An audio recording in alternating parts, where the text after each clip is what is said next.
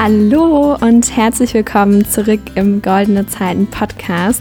Schön, dass du wieder eingeschaltet hast. Heute habe ich die wundervolle Alexandra Thomas im Interview und wir beide sprechen über ihr Herzensthema Money Mindset. Alex ist Psychologin und arbeitet da mit einem sehr ganzheitlichen Ansatz und das ist so, so spannend. Sie gibt dir ganz, ganz viele Einblicke in ihre Arbeit mit den Klienten und ich bin total fasziniert von ihr als Person, von ihrer Arbeit, von ihren Werten und ja, wünsche dir jetzt ganz viel Spaß beim Zuhören.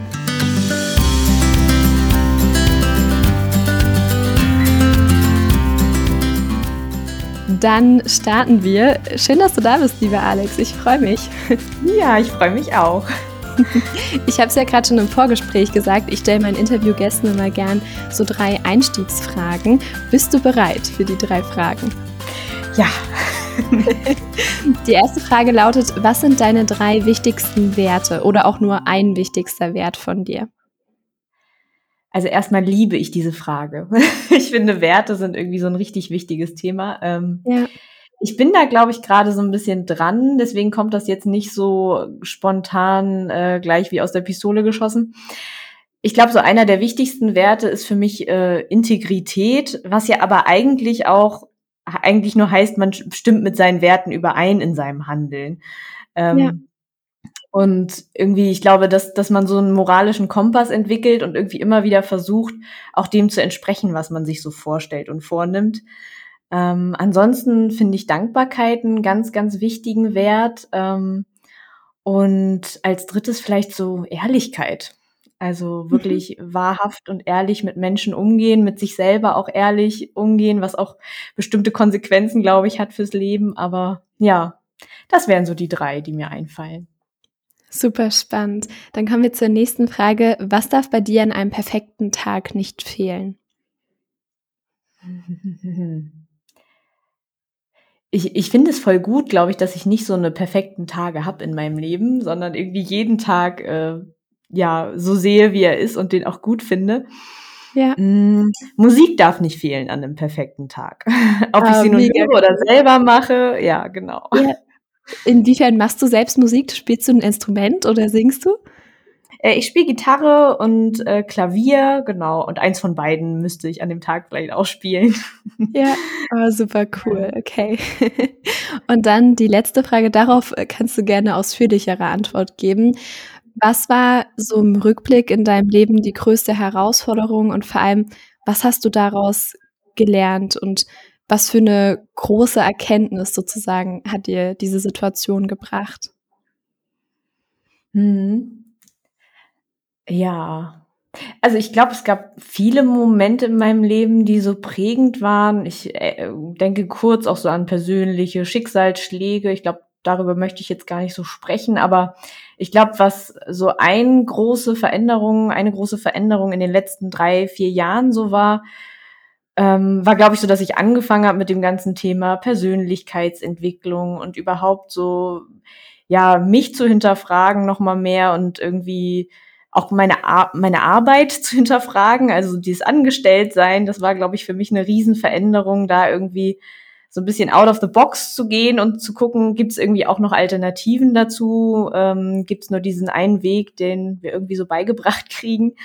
Ähm, und für mich war eine ganz große Veränderung auch, dass ich, das war ungefähr vor drei Jahren, angefangen habe, mich mit meinen Finanzen zu beschäftigen. Also das war mein Leben lang irgendwie so ein ungeliebtes Thema eigentlich und ich habe es immer von mir so hergeschoben und ähm, ja, habe dann einfach mal angefangen, mich zu beschäftigen und mir ganz viel Wissen angeeignet und habe da was festgestellt, was ich auch heute immer wieder sehe, dass man irgendwie, ja, das klingt so ein bisschen banal, aber dass man alles lernen kann. Also man kann irgendwie ja. alles schaffen und kann irgendwie selbst wenn Dinge so kompliziert wirken und wirklich so undurchdringbar und unmöglich, dass man trotzdem anfangen kann. So und die ersten Schritte führen dann zu den nächsten Schritten und man merkt dann, was ist jetzt die nächste Herausforderung und wie könnte das irgendwie auch weitergehen.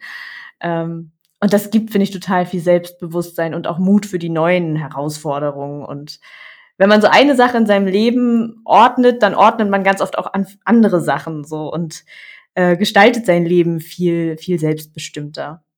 Ja. Ja. Super spannend. Du hast gerade angesprochen, dass du ab einem gewissen Punkt in deinem Leben angefangen hast, die Dinge so ein bisschen zu hinterfragen. Also zum Beispiel das Angestelltsein. Wo kommst du denn her? Also wo bist du sozusagen gestartet? Du hast ja Psychologie studiert. Welche mhm. Steps gab es dann noch in deinem Leben, die dich dahin gebracht haben, wo du jetzt bist? Hm, ich glaube so ähm, im Psychologiestudium, da habe ich glaube ich erstmal festgestellt, auch ich sage das mal so ehrlich, wie enttäuschend so ein Studium auch sein kann. Also ich glaube, viele stellen sich so unter dem Psychologiestudium irgendwie was super Cooles vor, so dass man irgendwie lernt, wie funktionieren die Menschen. Ähm, und äh, so der, der Party-Gag war eigentlich immer, dass Leute fragen, ob man Gedanken lesen kann, ähm, nur wenn man das studiert. Und tatsächlich lernt man erstmal recht viele so Basics, Statistik und wissenschaftliches Arbeiten und sowas. Und ich glaube, ich war auch eine Weile lang so ein bisschen enttäuscht von dem Fach und von der, ja, von der Expertise, die man da bekommt oder auch nicht bekommt. Ähm, und für mich war, ich, ich hab, mache auch die Ausbildung zur psychologischen Psychotherapeutin. Das ist ja noch so ein Schritt nach dem Psychologiestudium. Ähm, da war für mich schon ein ganz wichtiger Schritt, dass ich mich dafür eine Therapieschule entschieden habe, die zu mir und meiner Persönlichkeit passt. Also ich habe ja. da die Tiefenpsychologie genommen. Die ist heutzutage ein bisschen weniger vertreten als die Verhaltenstherapie. Und äh, da kam ich schon zu einer ganz großen Auseinandersetzung mit mir selbst. So, und welche Therapeutinnen-Persönlichkeit will ich denn eigentlich darstellen? Und ähm, ich hatte dann angefangen, ja, klinisch zu arbeiten, also in, in der Klinik einfach. Und ähm, Lustigerweise kam dann vor allem so, ein, so eine Veränderung durch meinen Arbeitsweg. Ich hatte eine Stunde im Auto jeden Tag zu pendeln, also eine Stunde hin und Stunde zurück und habe da angefangen Podcasts zu hören ah, und ähm, cool. ja, habe da irgendwie ja erstmal ein paar Krimis gehört und dann ja, irgendwie so auch True Crime Sachen und irgendwann dann wirklich auch so Persönlichkeitsentwicklungspodcasts und dann Jans Podcast und das hat irgendwie total viel bewegt. Allein, dass ich jeden Tag irgendwie mir das angehört habe und eigentlich zwei Stunden lang mich auch mit mir selber beschäftigt habe oder auseinandergesetzt habe mit Themen, ja. Ähm, das ja, hat da irgendwie viel gemacht. Ja, das war bei mir tatsächlich ganz ähnlich. Also ich habe mich ja während der Schulzeit ähm, habe ich ah. angefangen, mich mit Persönlichkeitsentwicklung zu beschäftigen und ich habe die Busfahrt immer genutzt. Also ich konnte ja, ah, ja. mit 10, 12 noch nicht Auto fahren, logischerweise. Deswegen, ich wohne halt auf dem Dorf und bin Bus gefahren zur Schule und hatte da auch immer so pro Tag, also reine Fahrzeit war eine Stunde, hin und mhm. zurück jeweils eine halbe Stunde, aber ich musste natürlich auch zu Bus laufen und auf den Bus warten. Also waren das insgesamt bestimmt auch pro Tag so drei Stunden irgendwie Podcasts hören. Ach cool, ja. Und, ja, spannend, dass wir da so Überschneidungen haben. Aber wie ging es ja. dann bei dir weiter? Also du hast dich dann mit all diesen Themen auseinandergesetzt. Was war dann so der erste Knackpunkt, an dem du auch selbst was daraus gemacht hast. Also heute, ähm, ja, berichtest du ja auf deinem Instagram-Account über deine Themen und hilfst da anderen Menschen, gibst Tipps und so weiter, hast auch ein äh, Coaching-Programm, Mentoring-Programm zum Thema Money Mindset. Wie kam es dann dazu? Mhm. Also ich glaube, erstmal war das so ein bisschen unabhängig voneinander, also dass ich tatsächlich meine eigenen Finanzen irgendwie gemacht habe und auch wirklich so angefangen habe, Haushaltsbuch zu führen und mal meine Versicherung zu checken und so. Und äh, lustiger, also ich finde es rückblickend irgendwie so lustig, dass das Thema Money Mindset fand ich, als ich das das erste Mal gehört habe, dachte ich, ja, ist ja ganz nett und man soll sich so ein finanzielles Ziel setzen. Hm, Finde ich ein bisschen Quatsch. Naja, also ich, ich habe das komischerweise gar nicht so ernst genommen, habe aber gemerkt, dass das eigentlich auch für mich den größten Unterschied gemacht hat, also auch irgendwie finanziell weiterzukommen. Ähm, und ja, habe mich da eigentlich erstmal unabhängig so von von meinem sonstigen psychologischen Arbeiten irgendwie mit beschäftigt und habe dann, was ja irgendwie so auch auf der Hand liegt, gesehen, wie sehr das eigentlich auch zusammenfällt. Und das habe ich auch bei meiner klinischen Arbeit gemerkt, wie sehr das Thema Geld ja auch einfach alle Menschen irgendwie betrifft, auch irgendwie durchschütteln kann und zu existenziellen Ängsten führt. Und eigentlich auch eine Quelle von Freude sein kann. Also so diese verschiedenen, äh, das verschiedene Spektrum eigentlich aller Gefühle sich da so widerspiegelt. Ähm, genau, und dann gab es die Idee, überhaupt mich selbstständig zu machen. Und irgendwie wusste ich, angestellt sein ist nicht so mein Leben. Und ähm, dann musste ich so ein paar Wochen und Monate, glaube ich, mein Thema finden. Also ich musste mich, glaube ich, nochmal direkt entscheiden, dass ich das zu meinem Thema machen möchte. Äh, und ich gebe da auch zu, ich hatte da auch so ein bisschen Bedenken, so ja, diese ganze Instagram-Bubble und diese ganze Coaching-Bubble. Und ich hatte da ja. auch einfach so meine Vorbehalte und fand vieles kritisch, was ich so gesehen habe. Und musste da einfach für mich irgendwie auch gucken, ja, finde ich einen Weg, wie ich da auch reinpasse und ne, mit den Werten, die ich am Anfang so ähm, angesprochen habe, ne, irgendwie auch mit Ehrlichkeit und ich möchte da auch verantwortungsvoll so umgehen mit und ähm, genau, habe das dann aber entschieden, dass ich das versuche und äh, da bin ich immer noch so dabei, so mein, meine Position da zu finden und mich da ja zu verorten. Ja, ja. Mhm.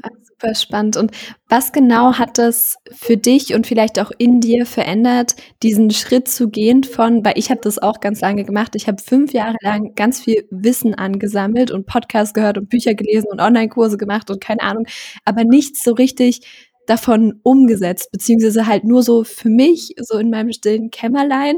Und bis ich dann mal irgendwie mit meinem eigenen Podcast beispielsweise oder mit einem Instagram-Account rausgegangen bin, hat es wirklich ewig gedauert. Und habe ich jetzt bei dir rausgehört, okay, das waren vielleicht bei dir auch ein paar Monate oder sogar Jahre. Was hat das ja. dann verändert, als du diesen Switch gemacht hast von, okay, ich gehe jetzt mal damit raus und ich stelle mich jetzt mal hin und gebe auch anderen Tipps, weil ich hier was für mich verstanden habe, was wertvoll für andere Menschen sein kann? Mhm. Ähm, ich habe da so ein bisschen, ja, ich, ich glaube, man muss sich da selber manchmal auch überlisten, so mit, ähm, ja, also bei mir hilft zum Beispiel Deadlines. Also ich habe manchmal mir einfach so Ziele gesetzt und gesagt, okay, ähm, ich überlege gerade, das ist fast genau ein Jahr her. Im November letztes Jahr zum Beispiel habe ich meine Website online gestellt. Und ja. ich habe dann einfach gesagt, also ich, ich glaube, meine Vereinbarung war früher, vier Stunden pro Woche oder so einen Nachmittag bis Abend pro Woche investiere ich nur in dieses Business. Und ob das so aussieht, dass ich da sitze und in mein Notizbuch schreibe ob ich mir irgendwie YouTube-Videos zum Website erstellen angucke. Also egal sozusagen, was dabei rauskommt. Erstmal der Input ist, vier Stunden lang beschäftige ich mich irgendwie damit. Und wenn ich da ja. sitze und Ideen überlege. Ähm, und das war so eine kleine Verbindlichkeit eigentlich mit mir selber, was ich irgendwie auch ganz wichtig finde, dass man so mit sich selber da verbindlich ist, äh, die mir total geholfen hat, da einfach immer Schritte zu machen und mir immer wieder auch klar zu machen, dieses, also lieber etwas gemacht haben, statt es perfekt zu machen. So, ich habe dann irgendeine Website online gestellt. So, ich habe so bei bei vielen Entscheidungen gesagt, okay, es ist gut genug. So 80 Prozent ja. reichen. So, ich habe mich gewissenhaft damit auseinandergesetzt, ob jetzt das letzte äh, der letzte Absatz beim Impressum richtig ist oder nicht. Ich hatte das erstmal online. ähm, ja. Und äh, genauso habe ich mir auch vorgenommen, ich habe damals gesagt, Februar, März möchte ich mit Instagram sozusagen den Account starten. Habe das dann auch gemacht, direkt im Februar. Und das mache ich auch immer noch. Ne? Ich habe dann irgendwann gesagt, dann und dann fange ich mal an, eine Instagram-Story zu machen. Dann und dann fange ich mal an, mich auch zu zeigen in der Instagram-Story. Also das war richtig ja. so, ein, so ein kleiner Prozess. Ähm, ja, weil ich da auch wusste, ich muss ein bisschen geduldig da mit mir sein und ich muss das so Schritt für Schritt machen. Aber hatte eben auch gleichzeitig vor Augen, wie wichtig so mein Thema ist und ja, wie sehr das auch anderen Menschen hilft. Also ich habe ja auf dem Weg auch schon irgendwie mit Freundinnen so drüber gesprochen oder ähm, Leute, die mich danach gefragt haben, denen habe ich natürlich auch schon erzählt, was ich so weiß und ähm, ja, habe so gemerkt, dass das schon einfach vielen Leuten hilft und dadurch wird irgendwie dann dieser ja, dieses Sichtbarwerden, finde ich, wirkt dann auch, wird dann so ein bisschen zu was, ja, gemeinnützigen. Also das, mhm. ich hatte dann einfach gesehen, welchen Wert das so hat. Deswegen fiel mir das nach und nach leichter und mittlerweile mache ich es gerne. Ja, ja, super cool. Ich höre da raus, dass du einfach immer den Schritt gegangen bist, der sich für dich gerade nicht ganz so groß und nicht ganz so ganz weit aus der Komfortzone anfühlt, sondern du bist mhm. einfach kleine Schritte gegangen und soweit war, irgendwann warst du halt relativ weit raus aus deiner Komfortzone, aber nicht mit so einem Riesenschritt, sondern du hast einfach immer das gemacht, was jetzt gerade als nächstes irgendwie dran war. Und das finde ich sehr, sehr mhm. cool. Lass uns mal zu deinem Thema Money Mindset kommen. Wenn sich jetzt ein Zuhörer vielleicht noch gar nicht damit beschäftigt hat, wie würdest du in dieses Thema einsteigen? Welche Dinge mhm. würdest du dem sagen? Hm, Ja, ich glaube, ich würde erstmal so vielleicht den Begriff so ein bisschen einordnen. Das ist ja so ein, ja, ein englisches Wort oder ein englischer Begriff, weil das Deutsche dazu so ein bisschen seltsam klingt. Die deutsche Übersetzung wäre sowas wie Geldbewusstsein. ähm, genau, und das beschreibt eigentlich nur das, was bei jedem Menschen irgendwie passiert. Wie gehe ich eigentlich mit Geld um? Wie denke ich über Geld und wie fühle ich über Geld? Also wie ist mhm. mein Erleben von Geld? Und ähm, Genau, dass man einfach, weil das ja sowas ist, was in unserem Alltag und Leben eine unheimlich große Rolle spielt, ob man das nun eingestehen möchte oder nicht. Ähm, und eigentlich geht es darum, das nur zu reflektieren, erstmal, wo stehe ich da? Also was denke, mhm. fühle ich zu Geld und wie verhalte ich mich so täglich mit Geld? Und wie denke ich über meine finanzielle Situation? Also habe ich schlaflose Nächte, weil ich Geldsorgen habe? Ähm, ist es zum Ende des Monats irgendwie immer schwierig? Oder bin ich da total zufrieden und merke, oh, ich kann mir richtig tolle Sachen irgendwie ermöglichen mit Geld. Und ähm, genau, ich glaube, beim Reflektieren geht es dann vor allem darum, auch zu gucken, kann ich irgendwas an dieser Einstellung zu Geld verändern, damit es noch besser zu den Zielen passt, die ich im Leben habe? Also letztendlich soll das Geld ja ein Mittel sein, dir, ja, wenn wir jetzt mal das ein bisschen kitschig sagen, dein Traumleben äh, so zu gestalten. Ne? Also was sind de dein emotionales Ziel und wie viel kostet das eigentlich? Wie würde das mhm. aussehen? Und ähm, was kann man daran verändern, damit du sozusagen in diese Richtung kommst? Mhm. Ja, super gut. Spannend. Also du sagst, ähm, man darf sich erstmal grundsätzlich Gedanken über sein Leben machen, also welche Ziele man eigentlich so hat, was vielleicht sogar unabhängig von Geld ist und mhm. dann überlegen, okay, wie kann ich mir das ermöglichen? Also wenn alles Mögliche möglich wäre, was brauche ich dann dafür? Ist das richtig? Ja, genau. Und dann eben, ich glaube, bei den meisten ist es einfach auch so, dass da viele negative Glaubenssätze so zu Geld irgendwie vorhanden sind, dass man die einfach mal aufarbeitet. Also erstmal guckt, was ist da gerade? ähm, also ich glaube, so, so ein Klassiker, der vor allem so bei Klientinnen von mir so auftaucht, ist dieses ähm, Geld ist böse oder Geld ist schlecht, Geld ist schmutzig, reiche Menschen sind böse. Also so das Gefühl, wenn ich jetzt Geld verdienen möchte, bin ich automatisch ein schlechter Mensch. Und das finde ich, glaube ich, einen der Kernglaubenssätze, die irgendwie falsch sind und die wichtig sind, glaube ich, die aufzulösen oder erstmal ernst zu nehmen und zu gucken, woher kommen die und wieso denke ich das ähm, und zu gucken, ob das stimmen muss, also ob es auch eine andere Möglichkeit gibt, das zu sehen. Ähm, genau, und ich arbeite dann auch ganz viel wirklich mit Biografiearbeit, dass man guckt, woher kommt das wirklich und da hilft natürlich mein psychologischer Background ganz gut. Ähm, weil wir eben ja meistens schon ganz frühe Kindheitserinnerungen irgendwie zu Geld haben und ähm, es in fast jeder Familie irgendwelche Dramen gab, die irgendwie auch mit Geld verbunden sind, können aber auch spätere Erfahrungen sein. Genau, dass man das alles auf jeden Fall so ein bisschen aufarbeitet und guckt, äh, wie hilfreich ist das gerade so für das, wo, wo man hin möchte. Ja, und wie geht man dann damit um? Also angenommen, äh, der Zuhörer stellt jetzt so ein paar eher negative Geldglaubenssätze fest. Was macht man dann damit? Also wie löst man die auf? Weil das geht ja sicher nicht mit so einem Fingerschnips. ja, ähm, genau. Ich glaube, wichtig ist erstmal, also ich glaube, der Prozess, wirklich so alle Glaubenssätze rauszufinden, ist erstmal einer, weil die, die einem sofort einfallen, das sind ja die, die so recht, recht bewusst sind, so. Ja. Und es gibt natürlich viele Sachen, die eher unbewusst sind, die man so ein bisschen erstmal zutage fördern muss. Ähm, das sind meistens auch die, die so mit am schwierigsten sind, weil wir sie eben nicht die ganze Zeit sehen. Aber jetzt zum Beispiel Glaubenssätze, die wir schon erkannt haben, die wir so irgendwie für uns feststellen können. Genau, da, da wäre so der erste Schritt, dass man guckt, ähm, woher kommen die? Habe ich Ideen, ähm, ja, aus welcher Situation in meinem Leben ich die irgendwie hatte. Und meistens ist es so, dass die Entstehung eines Glaubenssatzes eine Situation war, wo dieser Satz wirklich wahr gewesen ist. Also wo, mhm. wo wir diese Erfahrung gemacht haben, äh, das stimmt. Vielleicht haben wir erlebt, dass, keine Ahnung, jetzt so ein klassisches Beispiel, die Eltern immer hart arbeiten mussten, um Geld zu verdienen. Und vielleicht wurde das auch so kommuniziert. Und dann war das kein Glaubenssatz, sondern die Realität. Also man muss hart arbeiten für Geld. Das, das ist das, was man so festgestellt hat. Ähm, genau, und dann guckt man sich tatsächlich einfach erstmal so die Situation an. Ich arbeite auch viel so mit Gelderinnerungen, also dass man wirklich einzelne Erinnerungen sich so raussucht und aufschreibt. Ähm, und man kann dann auch mal in eine Erinnerung so richtig ja, reintauchen, dass man nochmal die so ein bisschen nachfühlt, wie so ein, ja, wie so ein Film nochmal abspielt quasi. Ähm, denn es ist immer ganz wichtig, dass man auch so mit dem Körper nochmal so reinkommt in, in dieses Gefühl und nicht nur so ganz kognitiv darüber spricht. Und ähm, ja, man kann dann so verschiedene Sachen machen. Man kann äh, Glaubenssätze ganz gut hinterfragen. Ähm, das heißt, sie erstmal ernst zu nehmen, zu gucken, was ist denn da dran? Wann stimmt denn das irgendwie? Zum Beispiel, ich muss hart arbeiten für Geld. Ähm, was spricht aber auch dagegen? Also habe ich auch andere Erfahrungen gemacht. Äh, mhm. Manchmal hilft es auch zu gucken, ist das bei anderen Leuten anders oder gilt das nur für mich? Ist das ähm, was, was ich anderen Leuten raten würde? Oder ähm, genau, man kann so ganz verschiedene, ich habe da so eine ganze Liste immer, die ich so durcharbeite mit so Fragen, die man nutzen kann, um da so ein bisschen hinterzuschauen.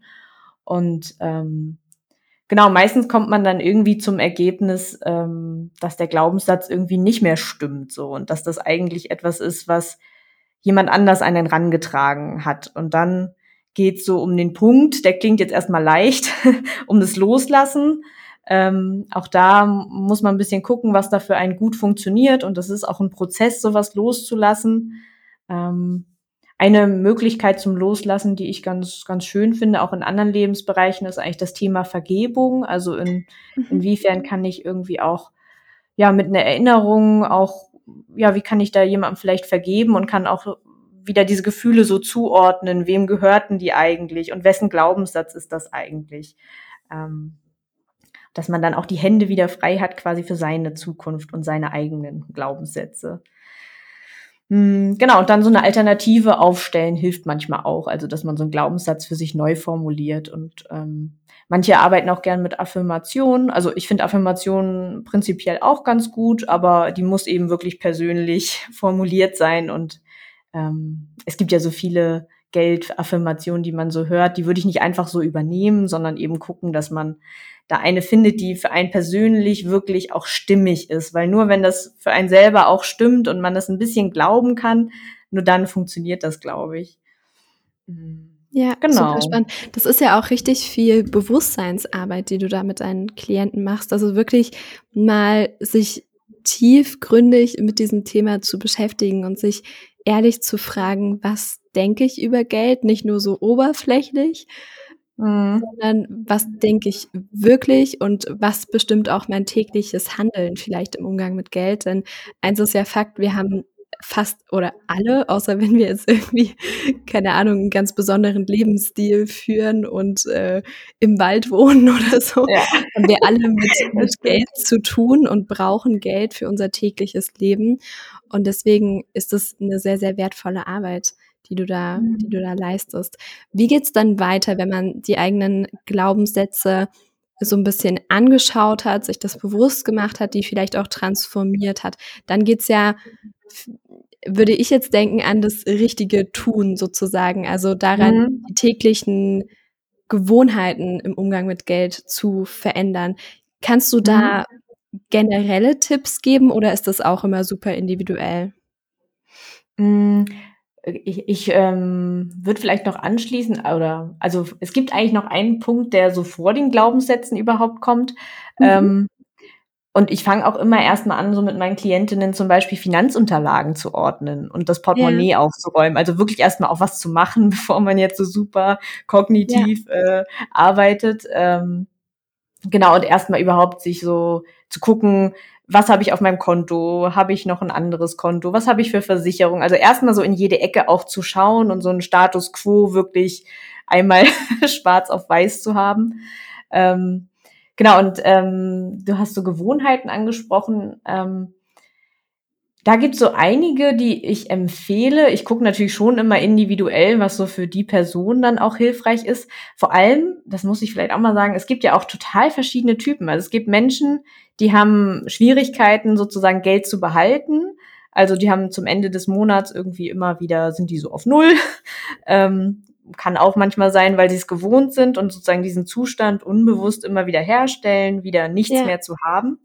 Es gibt aber auch Menschen, die haben total Schwierigkeiten, Geld auszugeben. Also jedes, jeden Schein, den die bekommen, den heben die so auf wie so ein Schatz und äh, ne, zahlen ihn irgendwie auf ihr Konto ein und das ist dann wie so ein Altar irgendwann und ist kein Notfall groß genug, da irgendwas von wegzunehmen, weil das eigentlich ja. ganz viel Sicherheit bedeutet und genau, also deswegen, es gibt so verschiedene Typen, deswegen entscheidet sich auch danach, welche Gewohnheiten hilfreich sind.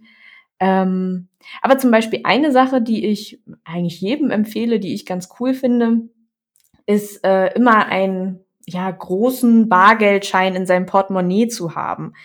Ähm, generell bin ich ein Fan von Bargeld, weil ich finde, dass einem das Geld so sichtbar macht.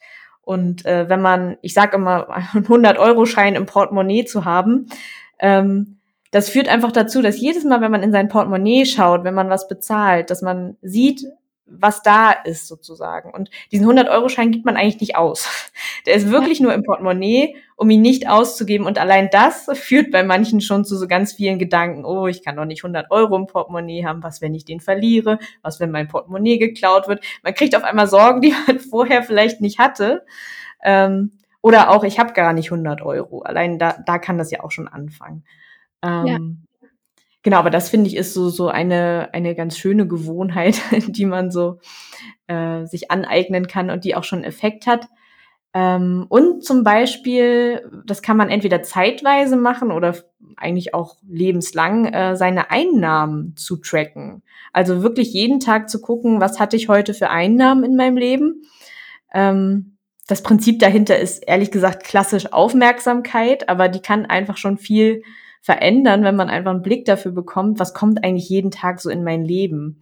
Und ich finde es ja. auch schön, wenn man nicht nur Geldeinnahmen zählt, sondern jeden Tag auch guckt, habe ich was geschenkt bekommen? War das ein Brötchen beim Bäcker oder so?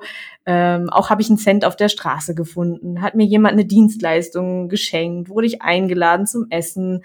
Dass man einfach einen Blick dafür bekommt, was kommt alles so ins Leben. Hat natürlich auch mit Dankbarkeit zu tun, ja. aber öffnet einfach nochmal so die Augen für ganz viele Möglichkeiten. Ja, was mir da gerade in den Sinn gekommen ist, vor allem hat das, glaube ich, ganz viel mit Fülle-Mindset zu tun. Also sowohl mhm. dieses, okay, einen großen Schein im Portemonnaie haben oder ich habe beispielsweise in meiner Schreibtischunterlage, die ist so durchsichtig und da habe ich ganz viele Ziele und Bilder, die mich inspirieren, also wie so eine Art Vision Board. Und hier ist auch ein 200-Euro-Schein.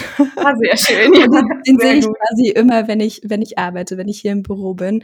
Und auch dieses, die Einnahmen zu tracken, richtet ja total den Fokus darauf, was alles schon da ist, wovon noch mehr kommen darf. Und das finde ich echt eine sehr, sehr schöne Herangehensweise, gerade weil ja vielleicht diese Glaubenssatzarbeit manchmal auch so ein bisschen schwer ist und auch mal ein mhm. bisschen wehtut, wenn man da diese Dinge hinterfragt. Und da ist auf der anderen Seite so diese Gewohnheiten, die irgendwie mehr Leichtigkeit und mehr Freude bringen, auch ganz schön.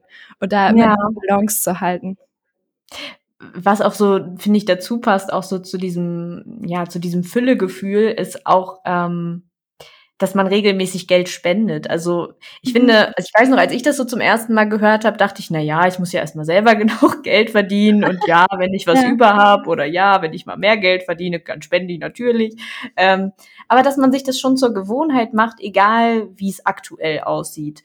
Ähm, und das können ja auch fünf Euro im Monat sein. So, also dass man wirklich ganz ne, so, so wie sich, wie sich's gut anfühlt, einfach mal anfängt, Geld zu spenden und äh, zu merken, dass einem dieses Geld nicht fehlt und dass man sozusagen bei jedem Standpunkt, an dem man gerade ist, mit Geld auch Gutes tun kann. Also es ist auch gleichzeitig irgendwie, dass man sich vor Augen führt, was, was Geld ermöglichen kann und was man für gute Sachen damit macht. So ein bisschen gegen diesen Glaubenssatz, Geld ist böse. Ähm, genau, das finde ich auch eine total schöne Angewohnheit. Es gibt so auch da, entweder macht man das monatlich mit so einem Sparplan. Manche machen auch, dass sie mal auf ein extra Konto einzahlen und dann, wenn sie mal sozusagen eine Organisation gerade sehen oder irgendwie was hören, dass sie dann spontan spenden können von diesem Konto. Ich finde beide Ansätze irgendwie ganz schön. Ja. ja, weil du gerade das Thema Konto angesprochen hast. Es gibt ja ganz viele Theorien und Regeln und Tipps da draußen äh, zu verschiedenen Kontomodellen. Da würde mich total interessieren, mhm. was du dazu denkst. Also bist du ein Fan vom Zwei-Konten-Modell oder Fünf-Konten-Modell oder ich glaube, es gibt auch Zehn-Konten-Modell, bin ich mir nicht ganz sicher. ja, stimmt, es gibt ja. da super crazy Sachen. Was denkst du dazu?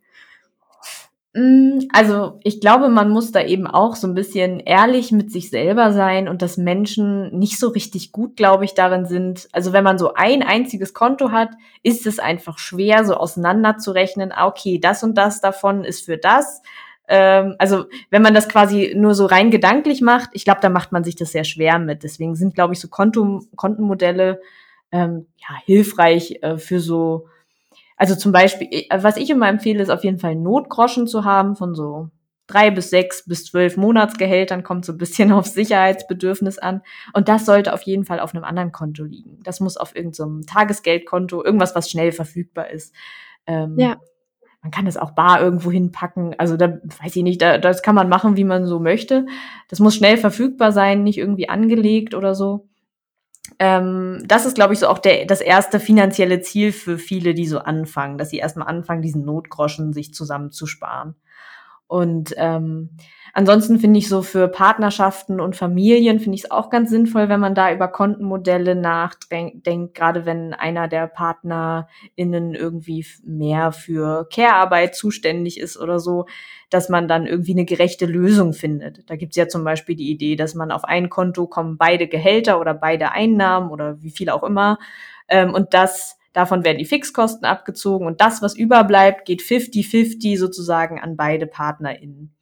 Ja. Und das finde ich zum Beispiel einen schönen Gedanken, dass dann egal ist, wer welche Arbeit sozusagen macht und äh, ja, alle sozusagen das gleiche Geld haben und dann ihre eigenen Sparkonten vielleicht auch noch ja, besparen können. Mhm. Ja, cool. Vielen Dank. Ich glaube, das kommt auch einfach immer so auf die individuelle Situation drauf an. Also ob man jetzt eben Familie hat, einen Partner, ja. Partnerin hat. Äh, ja, genau. Da kann man ja dann individuell schauen, was zu einem passt und vielleicht auch wie diszipliniert man ist und sich das quasi so im Kopf denken kann, okay, das ist jetzt für das und das ist für das. Ja. Und manche brauchen dann halt ein Fünf-Konten-Modell mit einem Spaßkonto und einem genau. Notgroschenkonto und einem Essenskonto und Fixkosten, Ausgabenkonto und keine Ahnung was. Ja, genau. Ich finde zum Beispiel so Spaßkonten sind voll gut halt auch für Leute, die Schwierigkeiten haben, Geld auszugeben. Da ist es voll ja. gut, wenn die wissen, hey, das ist mein Spaßkonto, ich kann das verprassen so. Also natürlich verprassen die das gar nicht. Die geben das trotzdem meistens aus für Dinge, die dann wichtig sind oder ihren Werten entsprechen. Ähm, ja. Genau. Aber das kann total erleichternd sein, wenn man einfach weiß, das Geld ist da und dafür vorgesehen. Das ist auch so ein Thema, ne? Wenn man so mentale Budgets hat für sein Geld, dann macht es das leichter, das Geld auch dafür auszugeben. Ja, mhm. super cool. Aber äh, ja, was die Hör Hörer hoffentlich aus dem Interview ähm, ja so mitnehmen können, ist, dass diese Money-Mindset-Arbeit immer der erste Schritt ist. Also, dass es nicht mhm. darum geht, wie viele Konten man jetzt genau hat und wie man die nutzt, sondern dass es eigentlich darum geht, was man über Geld denkt, weil man dann auch ganz anders mit Geld umgeht. Und ja, vielleicht hast du zum Abschluss noch so eine Sache, die du vielleicht noch ergänzen möchtest oder besonders hervorheben möchtest. Ähm, und ansonsten bin ich eigentlich sehr zufrieden mit diesem Interview.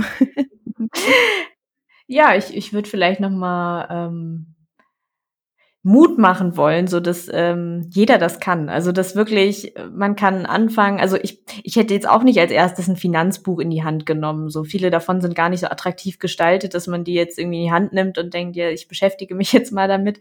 Also man kann ja wirklich super einfach kostenlos mit Podcasts und YouTube anfangen und einfach sich so die ersten Begriffe mal anhören oder einfach so ein bisschen damit beschäftigen und ähm, anfangen. Ich glaube, dieses Anfangen, das bringt einen immer so einen kleinen Schritt näher in die Richtung, in die man möchte.